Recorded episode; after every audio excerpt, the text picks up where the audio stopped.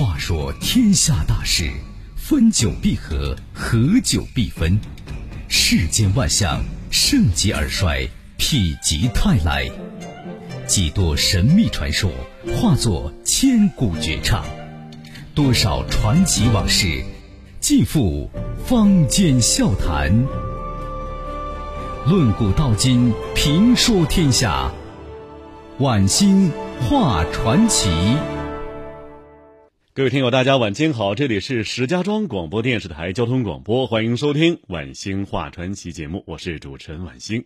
我们的节目是每晚的九点到十点为您现场直播的。互动方式啊，是搜索下载一下我们的官方微信“石家庄交通广播”，在直播帖下跟帖留言就可以了。今天传奇我们说什么呢？我们来关注一条消息啊，八月三十，也就是今天呢。二零一九年版的第五套人民币正式发行，不少市民呢前来兑换新币。一位市民表示啊，自己是人民币的收藏爱好者，目前收藏的人民币最早的是第二套的，包括上世纪五十年代发行的大黑石，还有三元面值纸币，目前呢都有很高的收藏价值。其实啊，这个收藏体现的是一种中国人的文化情结。受儒家文化影响啊，中国人自古以来就有一种敬宗归祖的思想。什么是过去呢？过去告诉了我们如何而来，而过去一旦过去，就只能在留下之物中寻找印记。所以啊，在我们收藏的时候，其实不只是收藏一个没有生命之物，过去啊已经给他血肉之躯了。在中国古代啊，有很多收藏大家。也出现了一些骨灰级的收藏家。今天传奇，我们就说一说中国古代史上啊最任性、骨灰级的土豪收藏家，一起来听。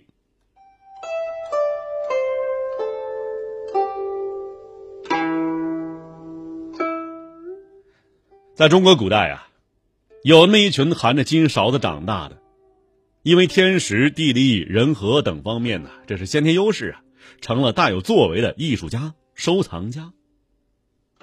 在不愁吃穿的日子里头啊，他们最大的消费那就是倒腾笔墨，造个民谣，捡捡漏，淘淘宝。闲来呀，到民间搜刮一点字画什么的。他们是史上最任性、最土豪、最文艺的艺术收藏牛人。他们呢，有一个共同身份：皇帝。先说第一位吧，唐太宗李世民，大爱收藏书画，生死不离《兰亭集序》。唐太宗李世民呢，喜爱收藏书画，尤其喜爱收藏王羲之的诗书作品，几乎到了痴迷程度了。据说呀，他为了得到王羲之的《兰亭集序》真迹，竟然忽略了帝王之尊。以特工卧底方式骗得，生前是爱不释手，死后将其随葬，连纵最宠爱的妃子都没有这样待遇啊！先来介绍一下王羲之和《兰亭序》。王羲之啊，字宜少，琅琊人，琅琊哪儿啊？就是那个《琅琊榜》那个琅琊呀，就山东临沂，东晋书法家，人称书圣，是中国书法的最高峰。其《兰亭序》被称作是天下第一行书。永和九年，永和九年哪一年呢？公元三五三年，暮春之初，三月初三。这是一年一度的修谢节。这一天呢，王羲之、谢安等四十来人齐聚会稽山阴城外兰亭，洗洗身子，喝喝酒，轻谈闲聊。他们当时不知道啊，永和九年暮春兰亭将会成为中国文化史上的一座丰碑。文人喝酒总爱作诗啊，他们将这些诗集啊集中起来，叫《兰亭集》。众人公推王羲之为《兰亭集》写序，视为《兰亭集序》。酒已半酣的王羲之，饱蘸浓墨，笔若游龙。视若惊鸿，《兰亭序》由此横空出世。《兰亭序》共二十八行，三百二十四字，不仅字美，为天下第一行书，文章也美啊。悲喜转换之间，那写的抑扬顿挫，佳境美酒之中，徒生人生苦短之叹。通篇呢，遒媚飘逸，字字精妙，有如神助。比如说吧，其中二十个之字，无一雷同，成为书法史上的一绝。写罢至笔，王羲之一定是泪流满面的。其实啊，这《兰亭序》上有抹的，有改的，有涂的，有错别字，有漏字的，分明呢是个草稿。据说第二天啊，王羲之酒醒之后，想好好的再整理一番，结果无论怎么写，都无法超过这个草稿，索性啊，干脆就这样了。王羲之对《兰亭序》十分珍视。作为传家之宝，传到了唐朝初年呢，他的七世孙智勇和尚没有子嗣，传给自己徒弟辩才和尚。唐太宗李世民呢是王羲之的脑残粉，他听到《兰亭序》在辩才和尚手中，就派大臣呢萧绎用计骗到手。唐太宗李世民呢生前雄才大略，文治武功，开创了盛世贞观之治。唐太宗啊，喜欢书法文字，尤其喜爱王羲之的笔墨，吩咐手下呢，在天下广为搜寻，每每得一真迹，便视若珍宝，临摹揣度，体会其笔法心意，领略其天然韵味，然后呢，珍藏身旁，唯恐失去。不仅如此，他还倡导王羲之书风。太宗晚年呢，喜好王羲之更甚了。虽然收藏了不少墨宝，其中呢也有《兰亭序》，但始终啊没有真迹。一国之君不能得到前朝的稀世珍品，唐太宗没想到这个，便显得闷闷不乐。御史监察萧绎出京调查，打听到了《兰亭序》传到王羲之第七代孙智勇禅师。这智勇禅师啊，已经去世了，临终之前呢。把王羲之的《兰亭序》啊，就传到了他的弟子辩才和尚手中。于是萧绎做了精心准备和设计，更名为另外一个名字，扮成赶考举子，出发南下，企图将《兰亭序》弄到手。一天清晨呢，辩才和尚打开永兴寺门，迈出脚去啊，踩到一个软东西。低头一看，是个人，而且一股酒气。辩才就说呀：“啊，原来是个酒鬼。”可谁知这个人呢，翻身坐了起来，说呀：“酒虽醉了，未必就是鬼呀。”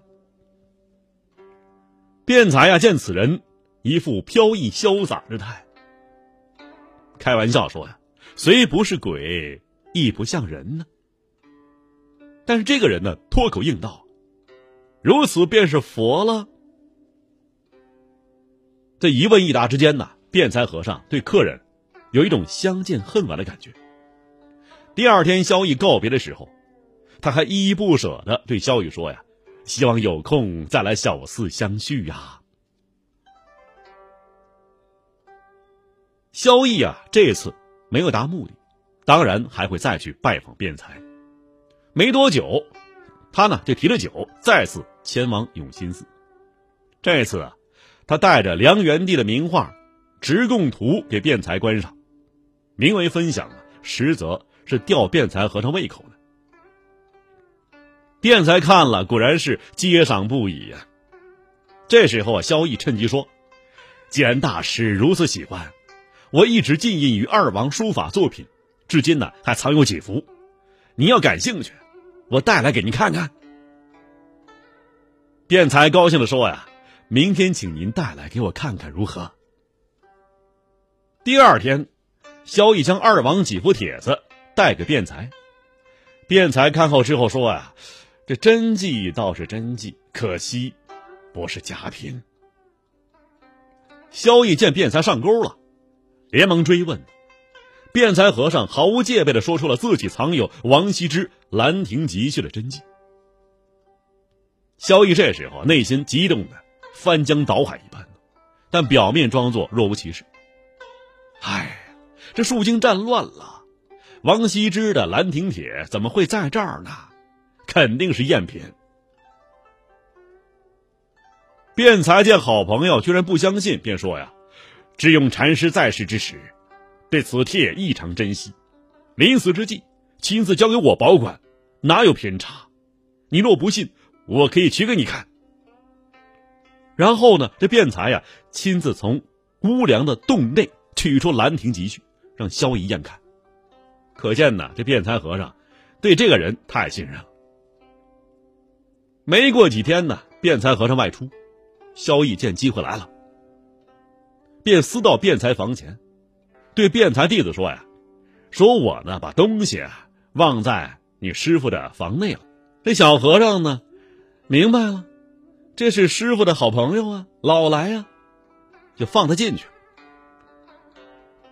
这萧逸打开房门，于是将《兰亭集序》藏于身上，然后迅速赶赴战役，通知地方官传唤辩才。这时候，辩才呀，仍未回到府中。惊慌失措的辩才，随官差来到都督府。才明白了，这好朋友居然是大唐御史，便才一下子晕了过去。